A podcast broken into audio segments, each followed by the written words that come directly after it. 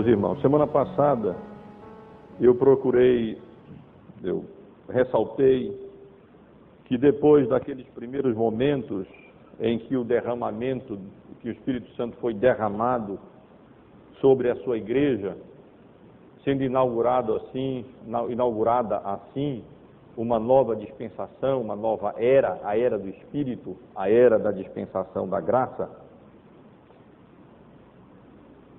Logo após aqueles primeiros dias da vida da igreja primitiva, marcada pela perseverança na doutrina dos apóstolos, na comunhão, no partir do pão, nas orações, naqueles dias em que em cada alma havia temor e tremor, e prodígios e sinais eram feitos por intermédio dos apóstolos, diante de uma congregação que vivia em comunhão uns com os outros, disposta a repartir aquilo que tinham para aliviar as necessidades daqueles que não tinham.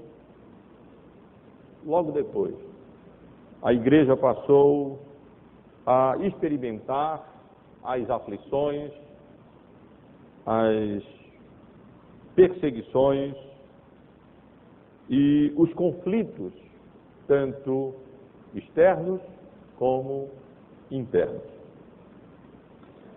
A sessão que vai, que compreende os capítulos 3, 4 e 5 do livro de Atos, registram as primeiras, os primeiros conflitos que a igreja primitiva teve que enfrentar logo naqueles primeiros dias de vida. Estes primeiros três capítulos, nestes primeiros três capítulos, nós encontramos a igreja de Cristo tendo que, é, sendo confrontada mesmo pelas autoridades religiosas da época, e encontramos a Igreja de Cristo, como veremos em um domingo a seguir, no capítulo 5, enfrentando as primeiras, os primeiros conflitos internos com a mentira de um casal, Ananias e Safira, e o tratamento é, que eles receberam da parte de Deus quando foram fulminados pelo pecado que eles haviam cometido. Portanto, esses primeiros capítulos do livro de Atos nos mostram logo que a vida da igreja não é apenas reuniões de oração, não consiste apenas da igreja perseverar na doutrina, no partir do pão e mesmo nos louvores, mas faz parte da vida da Igreja de Cristo esses conflitos que nós temos que enfrentar neste mundo, enquanto estamos aqui nesta condição de igreja militante, de igreja peregrina, enquanto o nosso Senhor e Salvador Jesus Cristo não retorna em glória e consuma a grande obra da redenção que ele realizou e que a Igreja de Cristo proclama em seu nome para a conversão dos perdidos, para a edificação dos crentes e para o louvor e glória do seu próprio nome. Semana passada eu estive considerando com os irmãos os primeiros versículos desse capítulo 3, onde nós encontramos o registro que o presbítero Jonas leu há pouco, de uma cura realizada pelos apóstolos Pedro e João, quando eles subiam ao templo para um momento de oração, e então um mendigo pediu uma esmola a eles e encontrou da parte deles, da parte de Deus, muito mais do que aquilo que ele estava esperando. Ele tinha expectativa, como procurei ressaltar domingo passado, de receber apenas um alívio para o seu sofrimento. E, no entanto, ele encontrou o perfeito restabelecimento, encontrou muito mais do que aquilo que ele podia esperar. Ele foi curado da sua enfermidade desde, desde, desde que nasceu, já contava agora com 40 anos, e mais do que curado a, da sua enfermidade, da sua paralisia física, pelo que tudo indica, especialmente pelo versículo 16 que lemos há pouco, aquele homem foi curado também da paralisia da sua alma. Ele foi curado do pecado, ele foi salvo do seu pecado. Ele encontrou em Cristo o seu Salvador, o Salvador da sua alma. E aquele homem passou agora a integrar a Igreja de Cristo. Ele se apegou a Pedro, a João, e passou com Pedro e João a também louvar a Deus, exaltar a Deus, a saltar como um servo segundo as profecias do Antigo Testamento acerca das coisas que marcariam essa nova era, a era do Espírito Santo.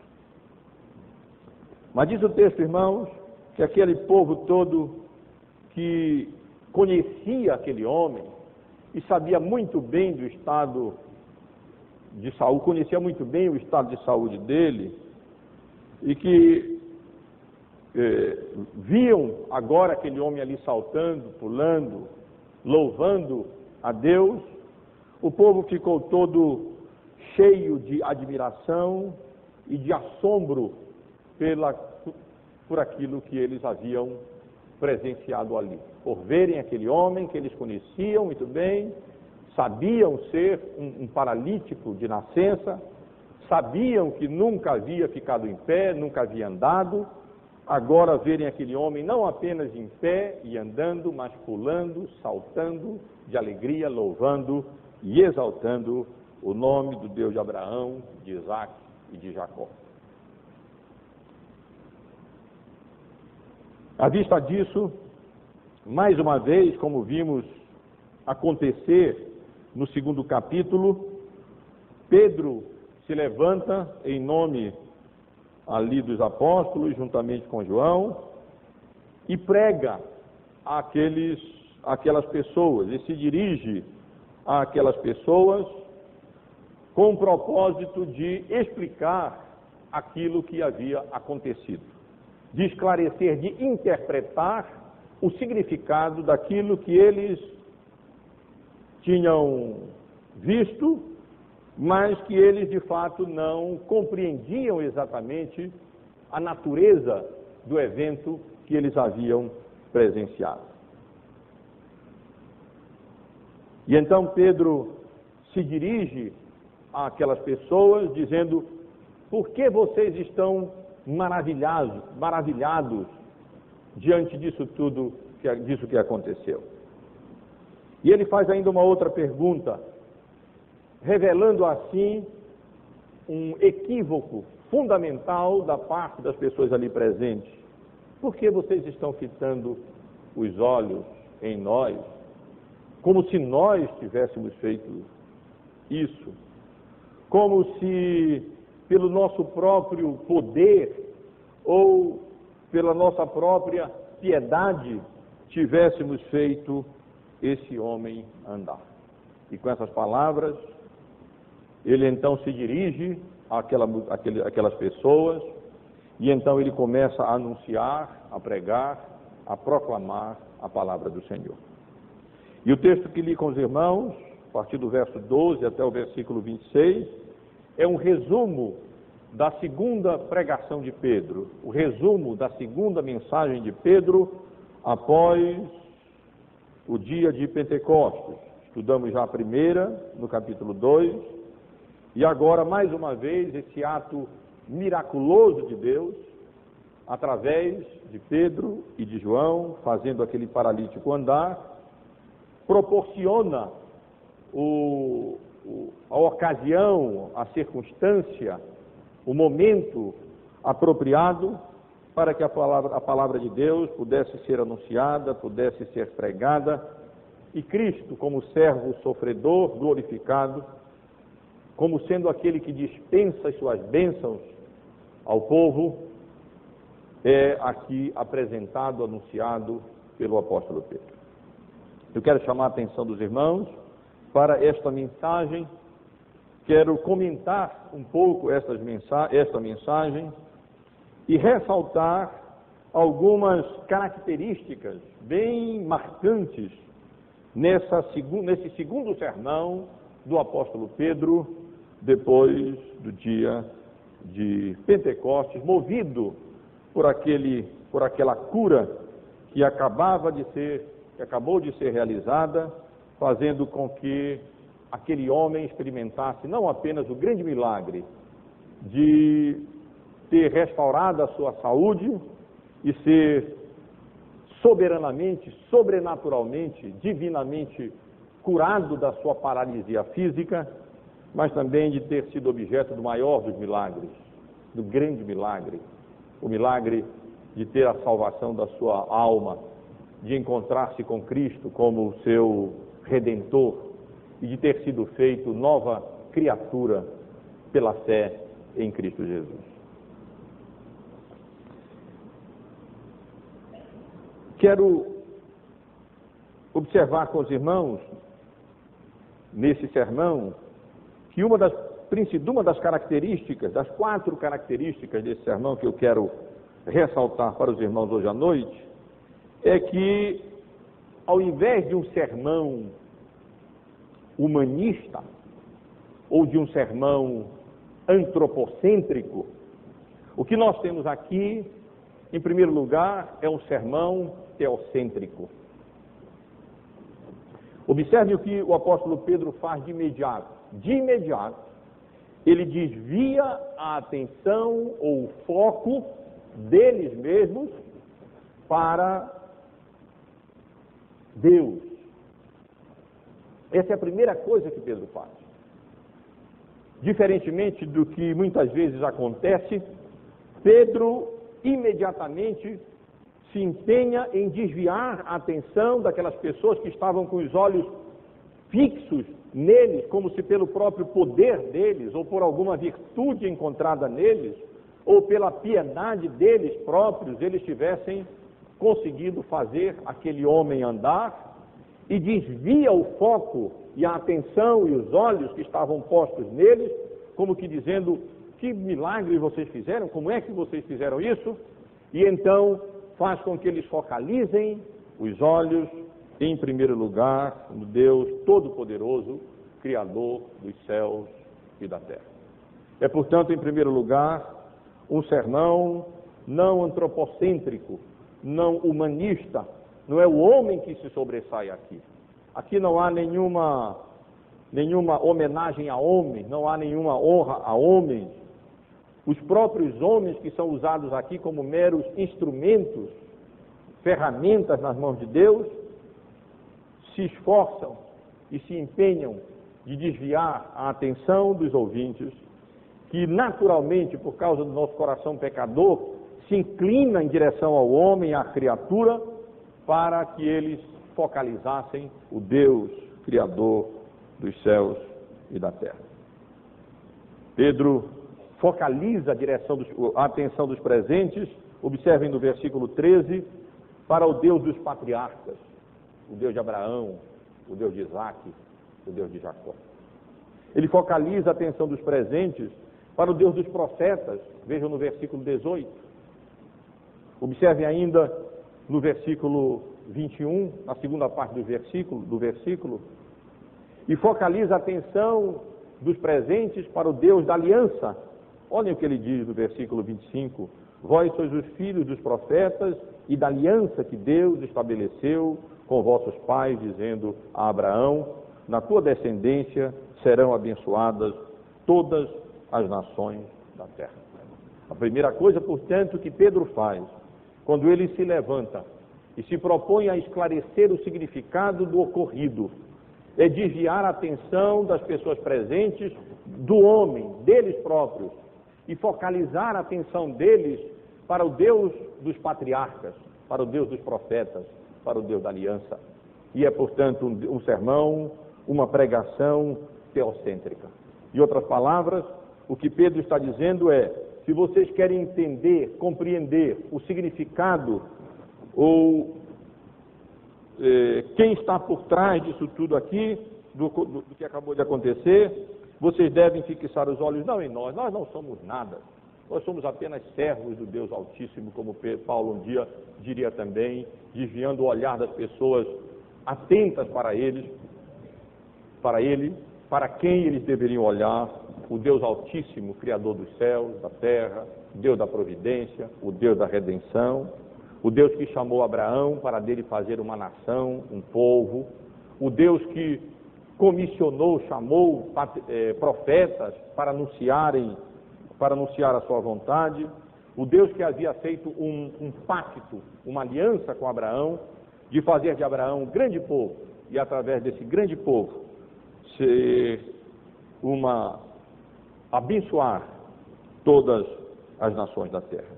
Em outras palavras, o que Pedro está dizendo aqui é que foi Deus que ressuscitou a Cristo e que glorificou a Cristo e que na verdade foi esse Deus que eles afirmavam adorar.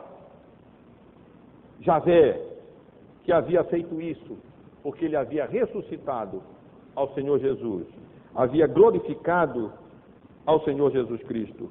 E foi o Senhor Jesus ressurreto e glorificado, por causa da fé daquele homem em Cristo, em Jesus, como Messias prometido, que ele alcançou não apenas a, a cura da paralisia das suas pernas, mas a cura da paralisia do seu coração e da sua alma.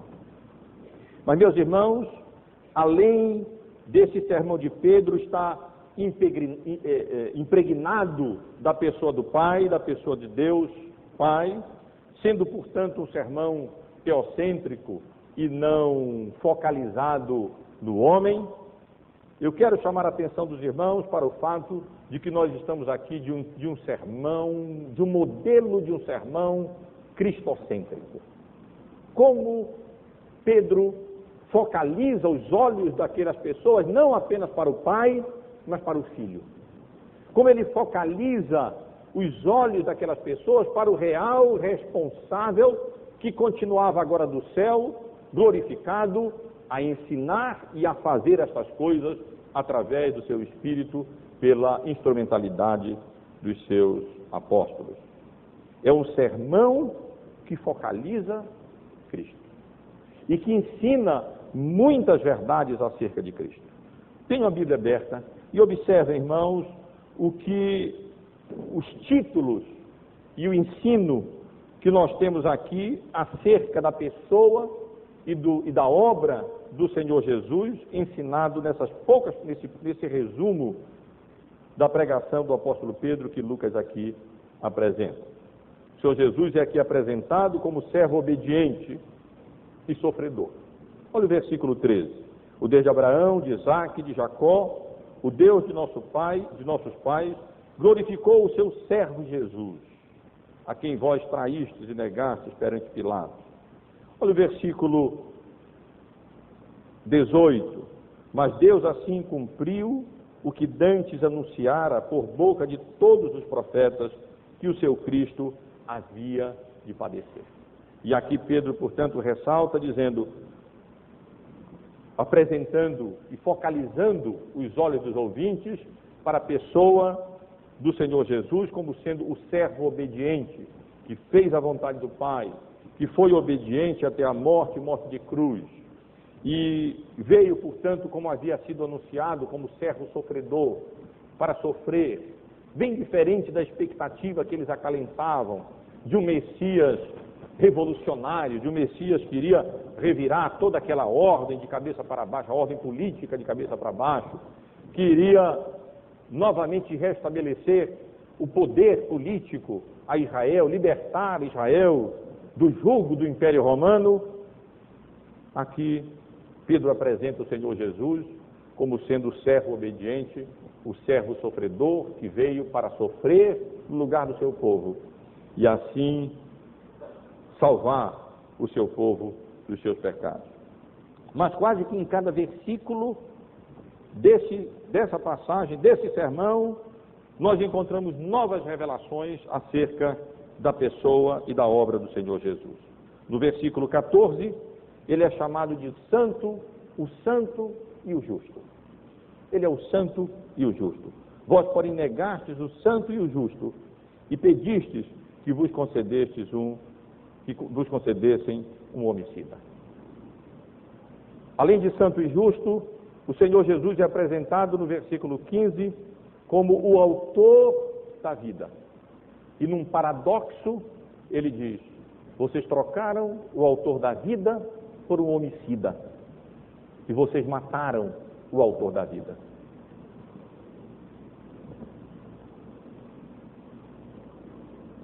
Além disso, no versículo 20, Pedro deixa claro que Jesus, esse Jesus de Nazaré, a quem eles haviam traído, negado e condenado e sentenciado à morte, era ninguém menos que o Messias prometido.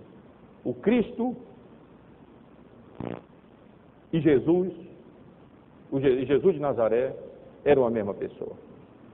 Aquele Messias tão aguardado, tão esperado, era a mesma pessoa, aquele carpinteiro, aquele Jesus que foi morto por ele.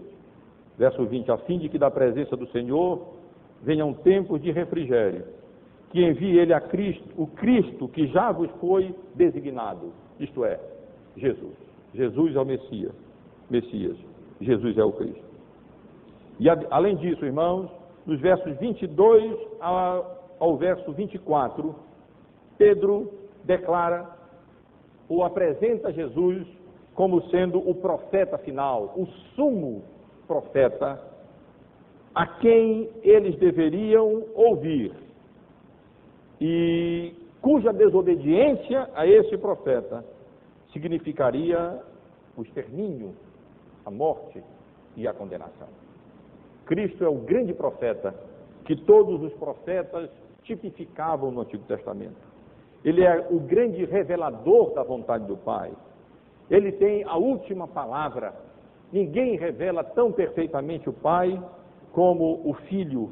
E ele é esse profeta que seria suscitado dentre o povo de Israel, a quem o povo deveria atentar, a quem o povo deveria ouvir, e cuja desobediência acarretaria uma catástrofe enorme para a vida das pessoas, porque aquelas pessoas que não dessem ouvido ao grande profeta anunciado, Jesus, o Filho de Deus, seria essa alma seria exterminada do meio do povo. Essa pessoa seria condenada e deixaria, de fazer parte do povo de Deus.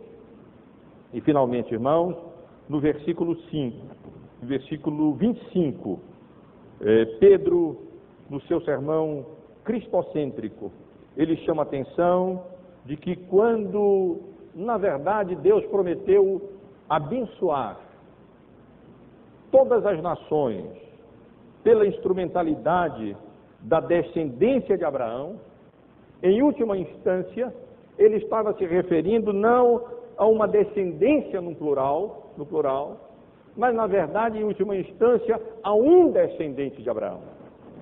E ele se referia à pessoa de Cristo Jesus, o nosso Senhor e Salvador.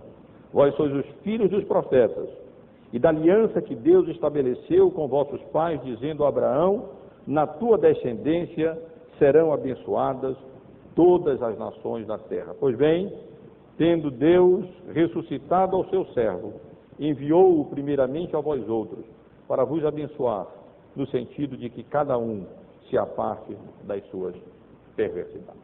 Portanto, meus irmãos, aqui quando Pedro se levanta e ele se dirige àquelas pessoas que estavam ali, que tinham ali presenciado aquele milagre que havia sido feito, ele faz isso e prega a palavra de Deus e anuncia a palavra de Deus, não de uma maneira humanista, focalizando o homem, chamando atenção para o homem, dando qualquer tipo de honra ou de glória ao homem, mas ele imediatamente desvia o foco para a pessoa do Pai nesse sermão teocêntrico e para a pessoa do Filho, nesse sermão cristocêntrico, focalizando essencialmente a Cristo e apresentando Cristo como servo obediente e sofredor, como santo e o justo, como o autor da vida, como Messias prometido, como profeta final e como descendente de Abraão que viria para remir o seu povo e fazer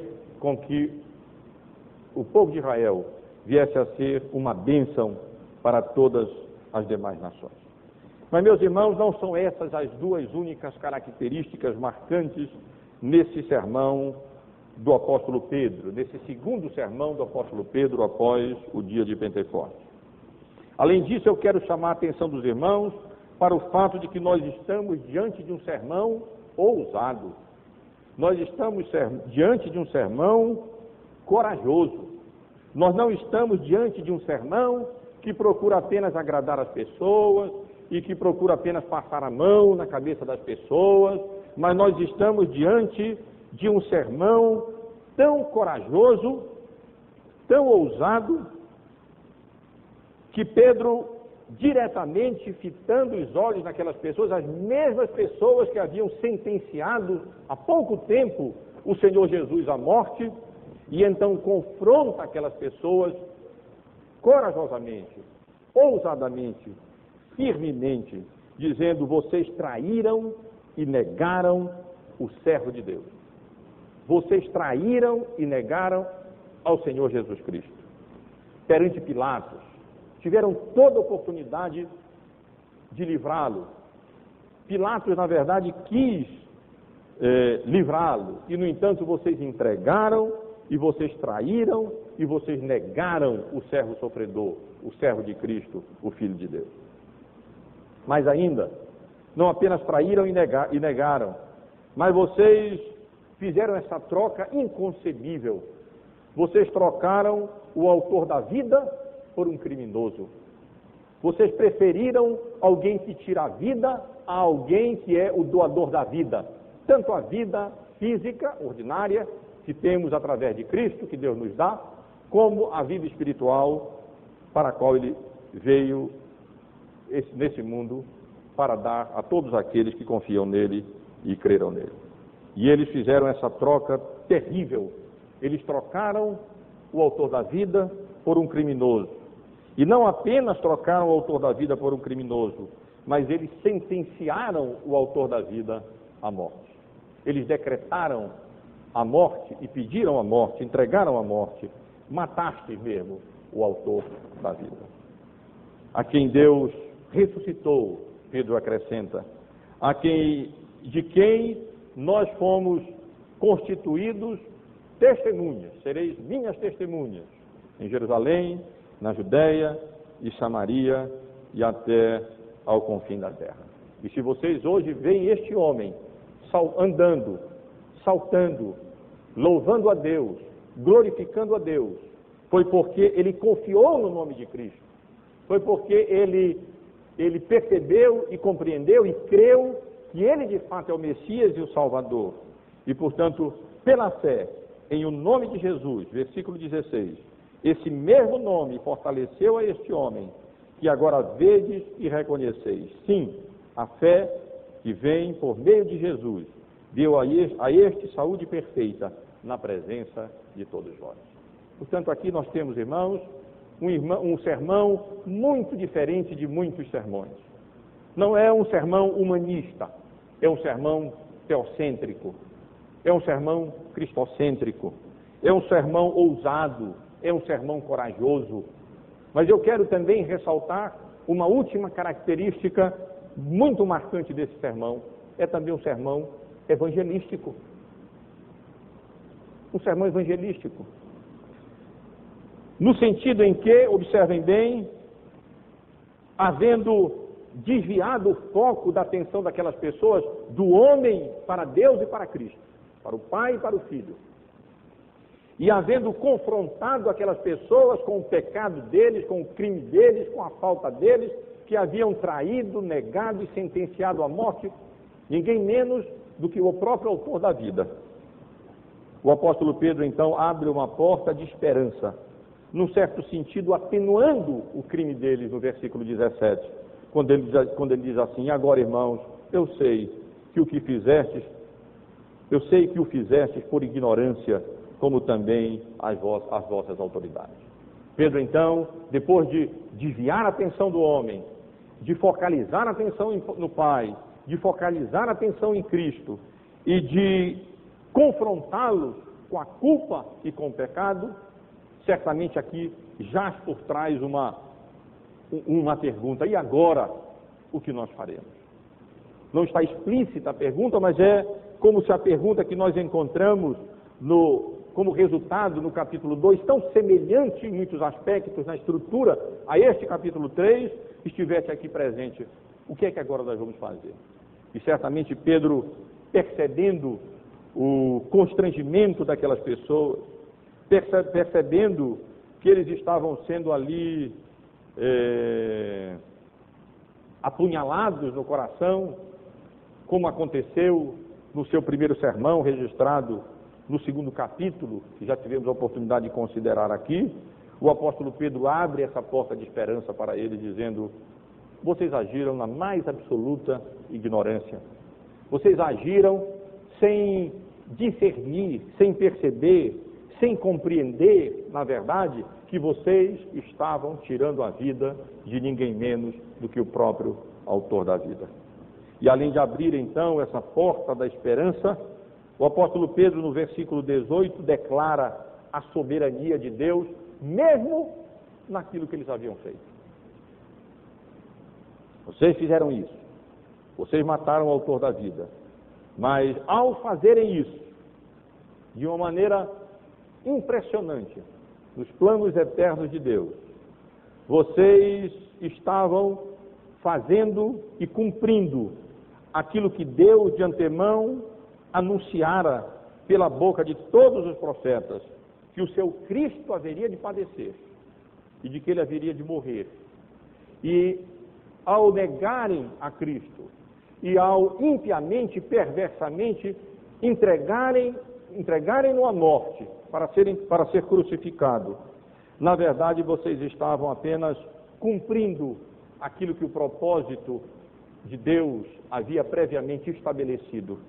E ao tirarem a vida do autor da vida, e, e, ao, e, e o sangue de Jesus, ao ser derramado ali, eles estavam, na verdade, eh, nos planos eternos de Deus, fazendo com que eles tivessem esperança agora de salvação, pelo próprio sangue que eles derramaram, pelo próprio perdão que Cristo alcança, pela própria remissão que Cristo garante para nós, através do seu sangue derramado e vertido em nosso lugar na cruz do Calvário.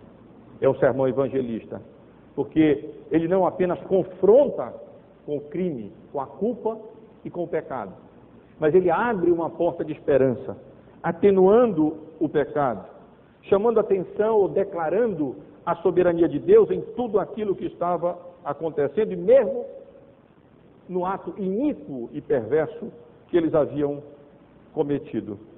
E é um sermão evangelístico também. Observe no versículo 19, porque Pedro aqui aproveita esta excelente oportunidade para exortar aquelas pessoas ao arrependimento e à conversão. Arrependei-vos, pois, e convertei-vos.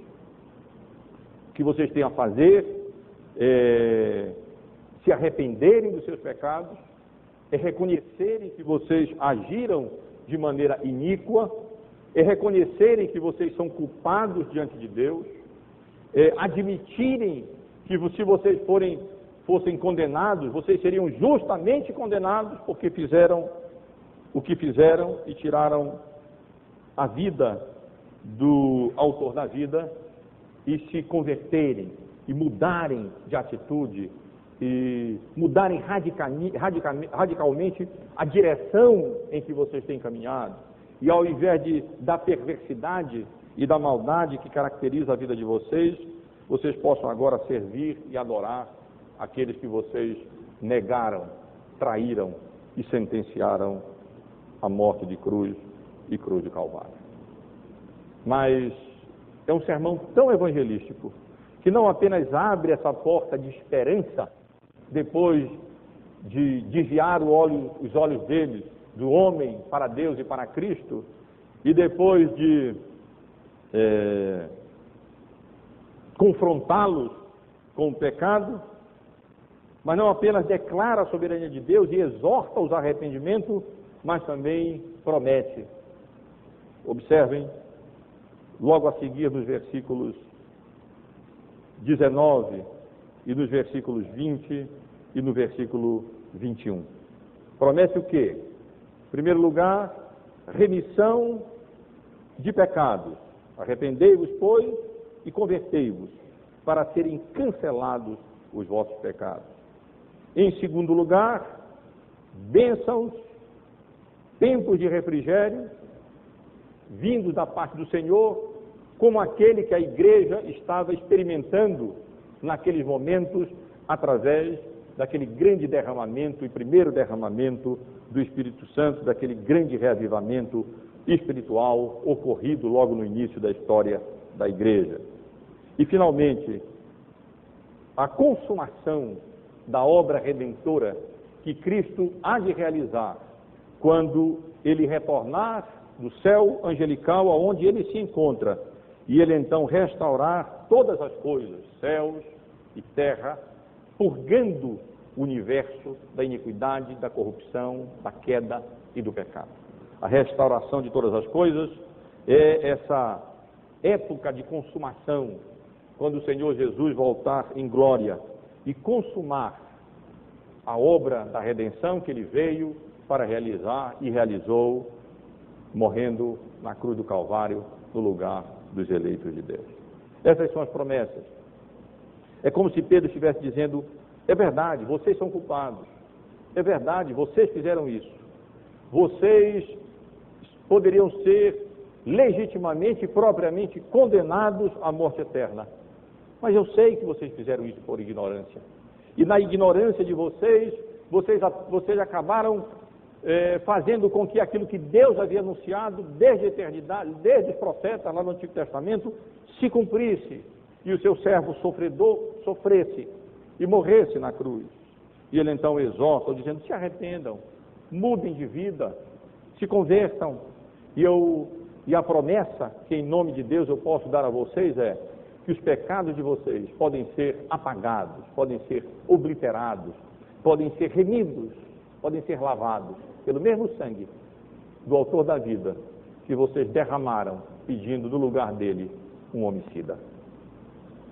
E mais do que isso, não apenas vocês experimentarão o perdão dos pecados, não apenas vocês terão garantida essa remissão da culpa de vocês, mas vocês ainda experimentarão bênçãos sem medida da parte de Deus enquanto ainda se encontrarem aqui nesta vida. Tempos de refrigério espiritual vindos da parte do Senhor. E mais ainda, isso não é o fim, isso não é a consumação. Quando o Senhor Jesus voltar em glória, vocês terão parte naquele povo abençoado por Deus. E vocês então experimentarão todas aquelas aquelas bênçãos anunciadas desde a antiguidade pelos profetas, quando o plano eterno de Deus se consumar, e então Deus fizer novos céus e nova terra, glorificar os nossos corpos, com a ressurreição e estabelecer não apenas a era do Espírito, a era da dispensação da graça, mas a era da vida eterna com Deus na presença do seu Filho que voltará para habitar entre nós. Mas, meus irmãos, é um sermão evangelístico, porque além de tudo isso, observem nos versos 22 a 24, Pedro como um, bom evangelista, adverte-os com relação ao terrível pecado de não darem, se eles não derem, viessem a dar ouvidos ao último profeta, ao profeta final, ao genuíno profeta, ao sumo profeta, tipificado em Moisés, a quem Deus se revelou de uma maneira tão íntima e a quem Deus comunicou a sua vontade e a sua lei, e tipificado em todos aqueles profetas do Antigo Testamento. É como se Pedro estivesse dizendo: vocês são culpados, vocês poderiam ser justamente condenados, mas eu estou aqui abrindo uma porta de esperança, que na verdade não foi eu quem abri, foi o próprio sangue daqueles que vocês sentenciaram à morte na cruz e cruz do Calvário. Uma porta de esperança, porque Deus é soberano. E ele enviou o seu filho para que ele viesse sofrer e morrer no lugar do seu povo. E portanto, se vocês se arrependerem dos seus pecados, e se vocês se converterem dos seus pecados, vocês terão seus pecados, por mais terríveis que sejam perdoados. Mesmo tendo vocês trocado o autor da vida por um homicida e tendo sentenciado à morte aquele que é o doador, o doador da vida, vocês podem ter os pecados de vocês apagados, esquecidos, perdoados e podem experimentar bênçãos da parte de Deus e podem alcançar a vida eterna na consumação dos séculos. Mas tenham cuidado, tenham ouvidos ao profeta final, ouçam ao sumo profeta, porque a alma que não ouvir, que não der ouvidos ao sumo profeta, essa será exterminada do meio do povo. É grande Cristo veio para realizar uma obra graciosa. Ele veio para remir, ele veio para abençoar. Mas se ele não for ouvido, se não encontrar resposta positiva diante da obra da graça que ele realizou e que oferece para a remissão e salvação de todo aquele que crê nele, se não derem ouvidos e se não crerem, essas almas serão condenadas eternamente, serão exterminadas. Do povo de Deus final serão lançadas fora para o lago de fogo, porque nenhum adúltero, nenhum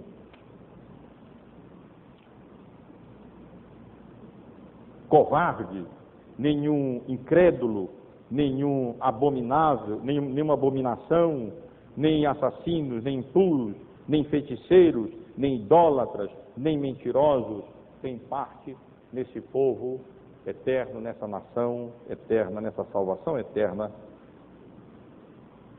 que Cristo, que Deus nos concede pela obra que Cristo realizou em nosso lugar na cruz do Calvário. Que sermão evangelista, irmãos.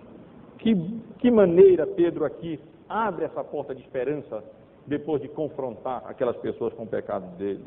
Como ele declara a soberania de Deus na obra da redenção, mesmo naquilo que eles fizeram como ele os exorta ao arrependimento, como ele promete as bênçãos espirituais, começando com a remissão dos pecados, como ele adverte contra os perigos de não dar ouvidos ao sumo profeta.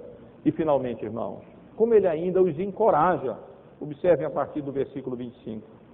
Lembrando a eles da condição abençoada que, pela graça de Deus, eles desfrutavam como filhos dos profetas como herdeiros da aliança, como instrumentos das bênçãos de Deus para as nações. Portanto, Pedro, João, os apóstolos, estavam ali exatamente como porta-vozes de Cristo, do Cristo ressuscitado. Olha o último versículo. Do Cristo glorificado para ser uma bênção para eles, para serem uma bênção para eles, para abençoá-los. Tendo Deus ressuscitado ao seu servo, enviou-o primeiramente a vós outros, para vos abençoar, no sentido de que cada um se aparte das suas perversidades, das suas iniquidades. Meus amados irmãos, aqui nós temos, portanto, esse modelo de grande sermão pregado por Pedro, ainda sobre a ação do Espírito Santo, depois de Pentecostes, no início, na inauguração dessa nova dispensação da graça. Como, que sermão teocêntrico! Como Pedro desvia a atenção dos ouvintes que pecaminosamente se concentravam no milagre em si e neles, e dirige a atenção deles para o Deus de Abraão, Deus de Isaac, Deus de Jacó, Deus dos profetas, Deus da aliança. Como dirige a atenção deles e focaliza-os focaliza em Cristo, o justo, o santo, o autor da vida, o servo sofredor, o Messias prometido, o profeta final, o descendente de Abraão que veio para abençoar todas as nações da terra. Que sermão evangelístico, abrindo uma porta de esperança para aquelas pessoas que haviam sido confrontadas pelo seu pecado. Não foram. É, é, Pedro não, não demonstra aqui nenhuma, nenhuma covardia, mas ele confronta aquelas pessoas com seus pecados. Vocês traíram, vocês fizeram um absurdo de trocar o autor da vida por um homicida. Vocês fizeram o incrível de tirar a vida do doador da vida. Mas ele abre essa porta de esperança, atenuando o crime deles. Vocês não sabem o que vocês fizeram. Vocês estavam na maior, na mais absoluta ignorância espiritual e não, compreendi, não compreendiam o que fizeram. Mas Deus sabe tudo e soberanamente decretou todos esses acontecimentos. E então exorta os arrependimento, promete remissão de pecados, bênçãos espirituais, vida eterna, adverte-os contra o perigo de não darem agora novamente ouvido à pregação da palavra de Deus, aonde o sumo profeta estava falando através deles, e encoraja-os, lembrando: essas bênçãos são especialmente para vocês. Deus não enviou o seu filho para condenar vocês. Deus enviou o seu filho para abençoar vocês. A condenação vai ser um, um, uma, uma, um efeito colateral, porque ele veio para abençoar vocês. Basta que vocês se arrependam dos seus pecados, convertam-se dos seus maus caminhos, abandonem a iniquidade e a perversidade, confiem na misericórdia de Deus e na graça de Deus. Percebam que por trás desse homem levantando, pulando, saltando e louvando a Deus está o autor da vida que vocês crucificaram, mas cujo nome é poderoso para foi poderoso para curar a paralisia dele e para curar a paralisia do seu coração e da sua alma. Meus irmãos, eu quero apenas concluir aplicando essa mensagem para nós.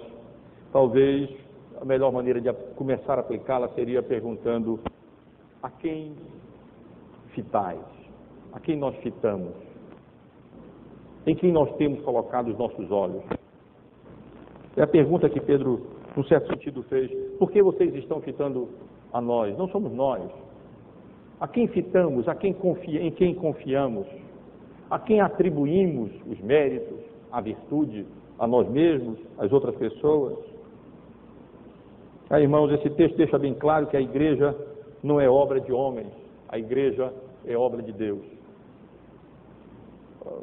O, o Evangelho, a pregação do Evangelho, não é coisa de, de homem, nem de Pedro, nem de João.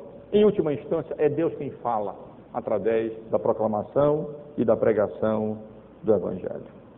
Jesus é o Cristo, Jesus é o Messias, o Senhor Jesus é o servo sofredor, ele é o justo e o santo, ele é o autor da vida, ele é o profeta final. E cada vez que a palavra de Deus está sendo pregada, cada vez que a palavra de Deus está sendo anunciada, é como se Cristo estivesse falando. É como se Cristo estivesse fazendo a me... é como se nós estivéssemos fazendo a mesma coisa que Pedro fez ali, confrontando as pessoas com a sua culpa e com o seu pecado, desviando a atenção deles para as coisas do mundo, para os homens, das filosofias, das obras humanas e, procurando focalizá-las a quem a atenção humana deve, em quem a atenção humana deve ser focalizada. No Deus de Abraão, de Isaac e de Jacó, no santo, no justo, no Messias, doador da vida. Todos nós somos pecadores. Todos nós somos culpados. Quando aqueles homens estavam ali sentenciando Cristo à morte, traindo o autor da vida, preferindo trocar o doador da vida que veio para salvar e dar a sua vida em resgate, em resgate do seu povo, por um homicida e um criminoso? Todos nós, é como se todos nós estivéssemos no lugar daquelas pessoas. Quando nós rejeitamos a Cristo como Salvador nosso, como nós, quando nós negamos a Cristo como sendo o Messias prometido e o único doador da vida, é como se nós estivéssemos nós mesmos traindo. E somos culpados por isso. E somos. É, e seríamos justamente condenados se Deus assim nos condenar. Mas, meus irmãos e amigos presentes, abre-se uma porta para nós. E a porta que se abre é devido ao próprio sangue e à própria obra redentora de Cristo na cruz do Calvário. Cremos que Deus continua soberano. Ele determina todas as coisas. Nós não estamos aqui por acaso. Nem vocês chegaram aqui hoje à noite por acaso. E o arrependimento, a exortação, quando o evangelho é pregado, continua exatamente a mesma. Arrependei-vos e convertei-vos dos seus pecados. As promessas permanecem exatamente as mesmas: remissão de pecados, bênçãos espirituais que Deus nos dá. E no final, quando da restauração de todas as coisas, a salvação eterna, a vida eterna no lugar da condenação eterna.